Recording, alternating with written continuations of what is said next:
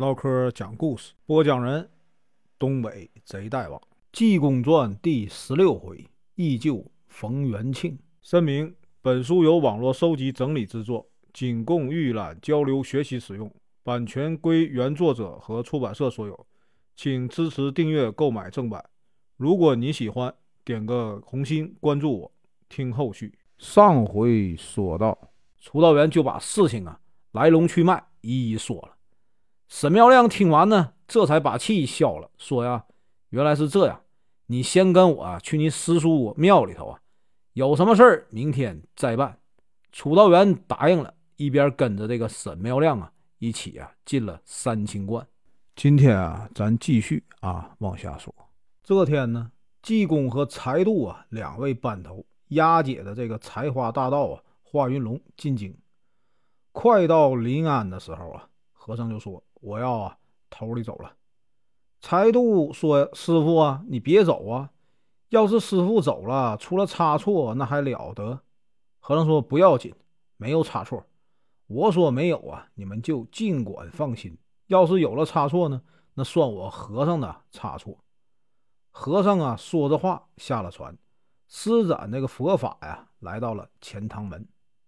和尚刚一进门，就看见呢，钱塘县知县呢。坐着轿子，锣鼓啊开道，后面呢跟着许多啊官员，还锁着一个罪人，戴着这个手铐啊脚镣。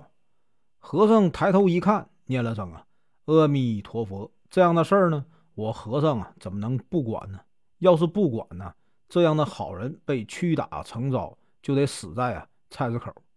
这么残害生命啊，我和尚哪能眼睁睁着看着呢？说着话。和尚过去说呀：“带着什么案呢？”官人一瞧，是个穷和尚。有认识和尚的官人呢，就说：“这个季师傅啊，告诉你，他是图财害命的劫路犯。”和尚说：“有点冤枉吧，把他放了吧。”众人说：“谁的意思？”和尚说：“我的意思。”官人说：“你的意思啊，不好使。”说的话呢，就见这个罪人的爹娘啊、妻儿。一个个哭哭啼啼的跟着过来，非常的悲惨。原来这个人呢，姓冯，名元庆，住在哪儿呢？这个临安城啊东二条胡同，家里啊有父母啊妻儿。他本来是个锤金匠的手艺人，特别呢精明诚实。他有个师弟啊，姓刘，名文玉，在这个镇江府啊开锤金铺。因为用人呢不当，买卖呢赔得非常厉害，实在没有办法，就把这个冯元庆啊请去啊帮他照料买卖。冯元庆呢实心呢办实事儿任劳任怨的帮衬呢他的师弟打理买卖。差不多过了四五年的光景啊，师兄弟齐心呢合力，不仅呢把赔掉的钱赚了回来，还赚了不少。刘文玉啊，非常感谢冯元庆这几年的苦劳，拿这个冯元庆啊当做亲兄弟啊看待，正打算把这个买卖啊分给冯元庆一半，每年呢让这个冯元庆啊回家一次。没想到冯元庆终日操劳，常常的生病，支撑不了了，于是呢跟这个刘文玉说呀：“我要回家歇工啊，把病养好了再来。”刘文玉一看师兄啊，真是病得非常厉害，也不能拦着，就给了他五十两银子，让他回家养病。冯元庆自己呢，还有二十两银子也带了，回头呢，雇了一只船呢，回临安。这天傍晚呢，到了临安，天呐快黑了，管船的不让冯元庆下船，说这个天黑了，明天再下船吧。冯元庆呢？这个时候啊，想回家想的很厉害，恨不得呀一步就迈到家里，也没管那个船家的劝告，自己呢拿着这个铺盖被褥啊下了船，步行回家，一直到了东城城下，他就走不动了。本来身体啊就有病，加上呢天呐也黑得快，眼瞅着离家呀还有二里地，冯元庆呢。就想啊，还不如歇歇再走。没想到啊，往地上一坐就睡着了。到了二鼓天，打更的过来瞧见了，就把这个冯元庆啊叫了起来，说呀：“哎，你怎么在这里睡着了？这里啊，常常有劫路的。”冯元庆说：“我家呀住在二条胡同，我这儿啊得了病，从那个镇江府啊回来，傍晚呢刚下的船。”我走到这里啊，走不动了，想歇一歇，没想到呢，睡着了。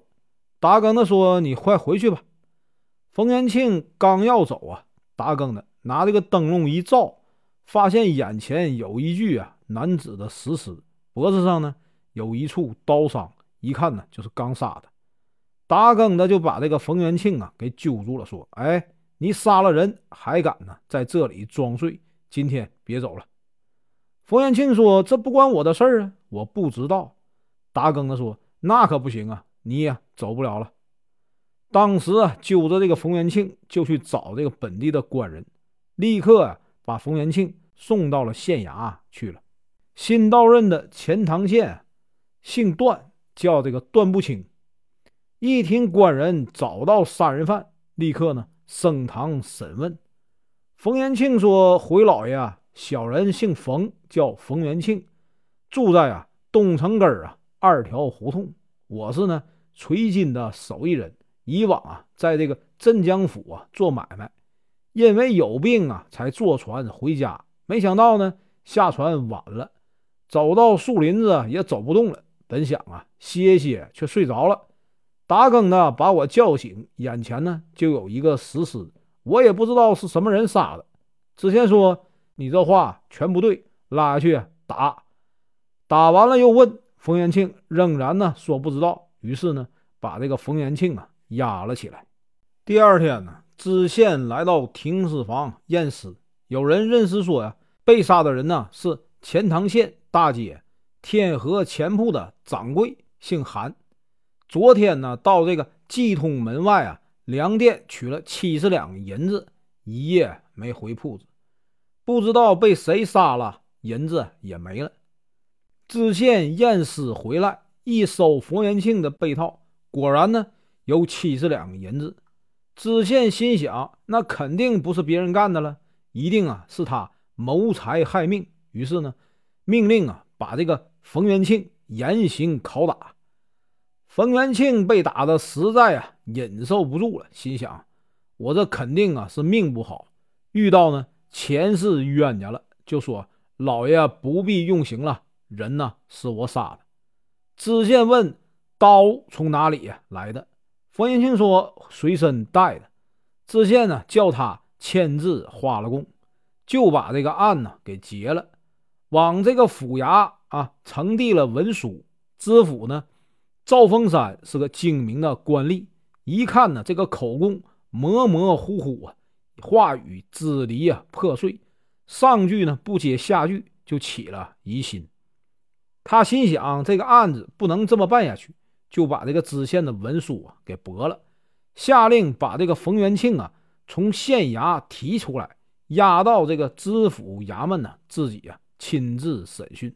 于是呢，知县把冯元庆提出来，坐着轿子叫官人押解的这个犯人呢，送到了知府啊。衙门去，冯元庆的父母妻儿啊，听到消息就赶了过来。他娘说：“儿啊，你怎么会做这样的事啊？”冯元庆叹了一声说：“呀，爹娘啊，二位啊，双亲，就算你们白养了儿子一场，孩儿不能够在父母娘亲跟前呢养老啊送终。孩儿哪里啊做过这样的事？这也是啊，我命不好。”有口难辨真假呀！严刑拷打，儿子实在是受不了了。等我的尸体送到菜市口，家里帮我买具棺材，把尸体啊领回去吧。他爹娘一听这话，心如刀绞啊，一个个泪如雨下。四圈里啊，来看热闹的啊，看了觉得都很可怜。这个时候呢，和尚过来说：“他冤屈啊，你们把他放了吧。”官人说。谁敢把他放了？你见知府去啊，叫知府啊把他放了。我们可没有那么大胆子。旁边的人有认识和尚的说：“济公啊，你要是打算救他呀，就去见知府去吧。”和尚说：“我去见知府去。”本文结束，感谢观看，请听后续。